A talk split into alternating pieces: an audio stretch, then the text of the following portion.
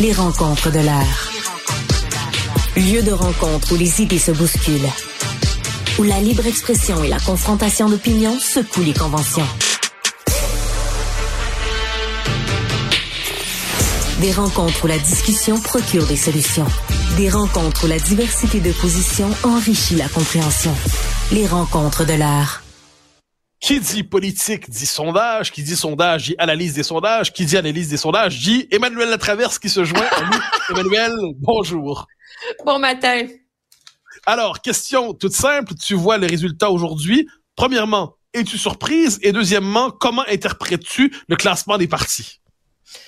Euh, non, je suis pas surprise du tout parce qu'objectivement, euh, depuis la, reprise de l'activité politique et depuis le dernier sondage qui avait été publié en janvier, il y a rien qui, y a eu aucun événement pour justifier un mouvement dans l'opinion publique. On n'a pas un gouvernement Legault qui a fait un super grand coup magnifique. Euh, on a un Parti québécois qui a continué à offrir une performance solide. Donc, il n'y a rien qui justifie que ça ait bougé.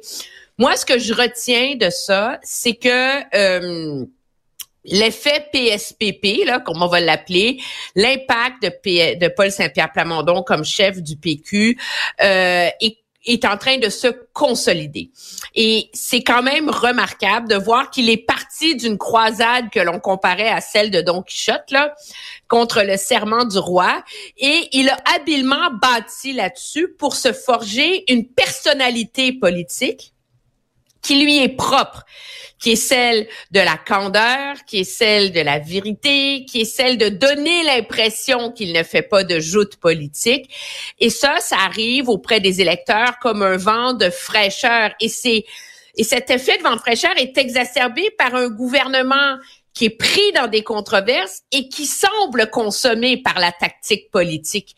Alors, ça, la réaction du gouvernement Legault à sa, à sa perte d'appui amplifie d'une certaine façon les qualités que les gens apprécient chez Paul Saint-Pierre Plamondon et c'est là qu'on voit donc cet impact euh, cette montée dans les intentions de vote et le fait qu'il est capable d'incarner une alternative à François Legault.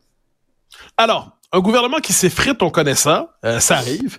Un gouvernement qui s'effondre en début de mandat, alors qu'il était si populaire juste auparavant, c'est quand même plus rare. Et on le voit, le taux de satisfaction du gouvernement, mais il est, mais s'ils continuent à creuser, ils vont trouver, trouver du pétrole. Donc, je, j'essaie de...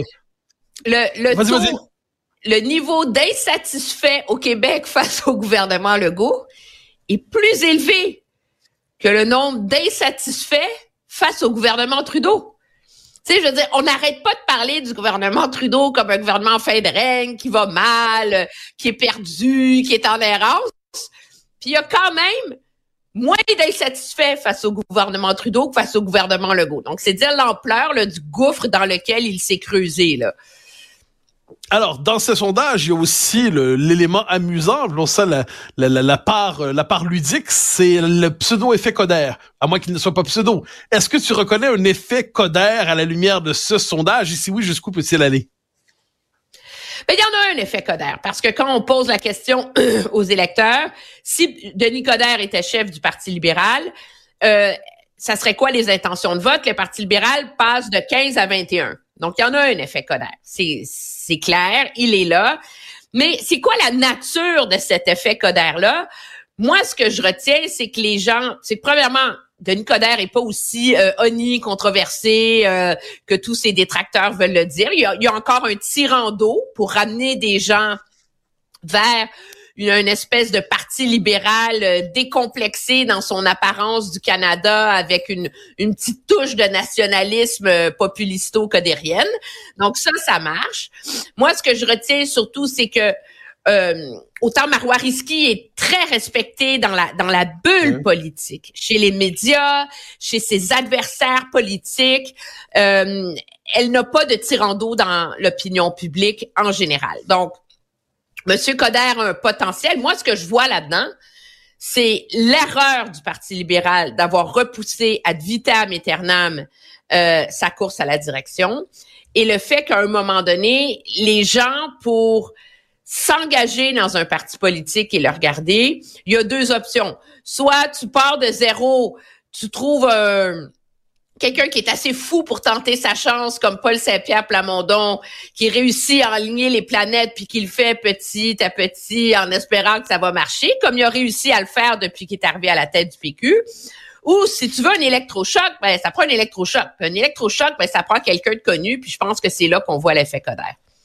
Alors, juste avant de passer sur notre prochain sujet sur le financement des partis. Tu me parler de euh, souveraineté quand même?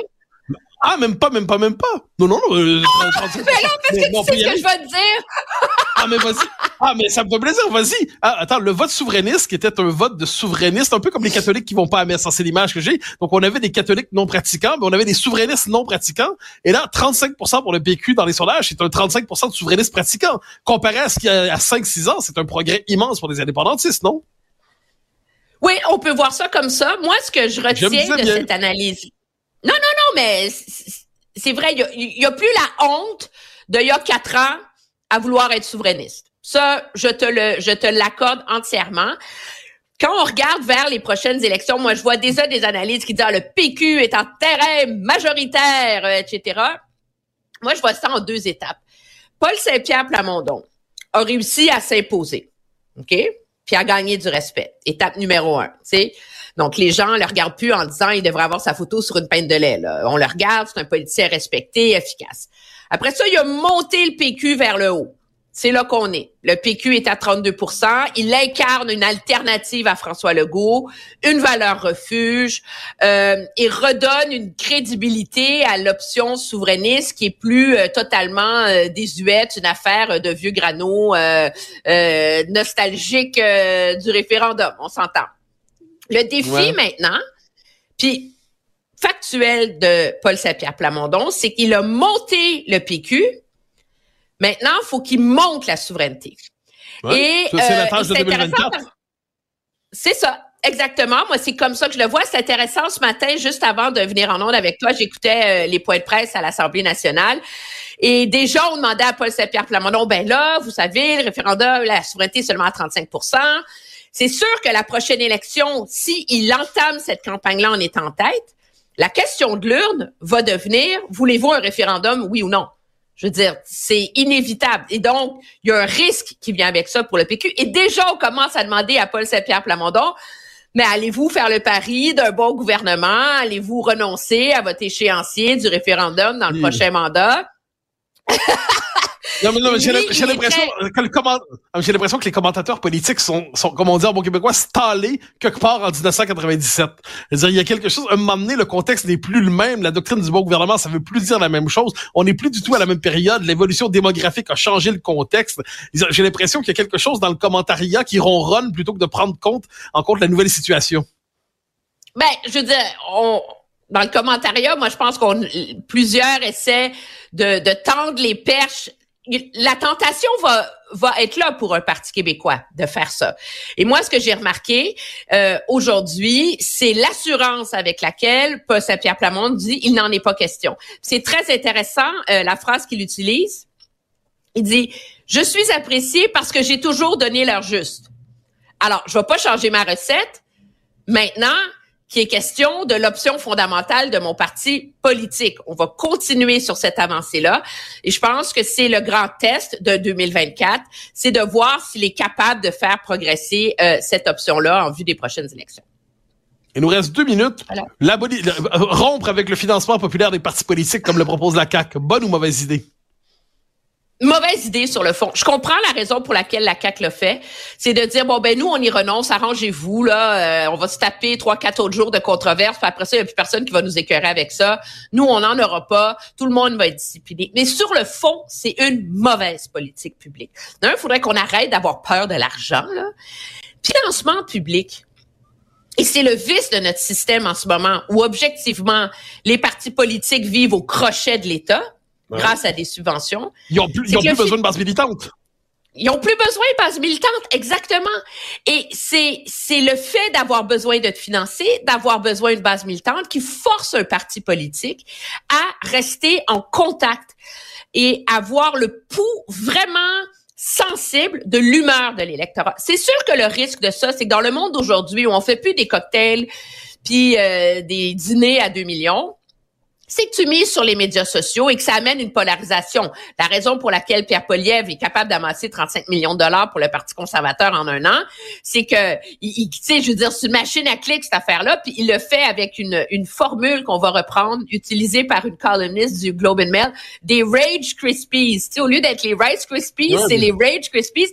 Alors, c'est sûr que ce phénomène-là peut accentuer la polarisation, mais néanmoins, moi, je pense que c'est très dangereux de dire que dorénavant, les partis politiques vont se contenter d'être des, des gens d'élite euh, au crochet de l'État, euh, qui met une barrière à l'entrée monumentale, même si on trouvait une façon là, de d'aider par des subventions des partis politiques nouveaux.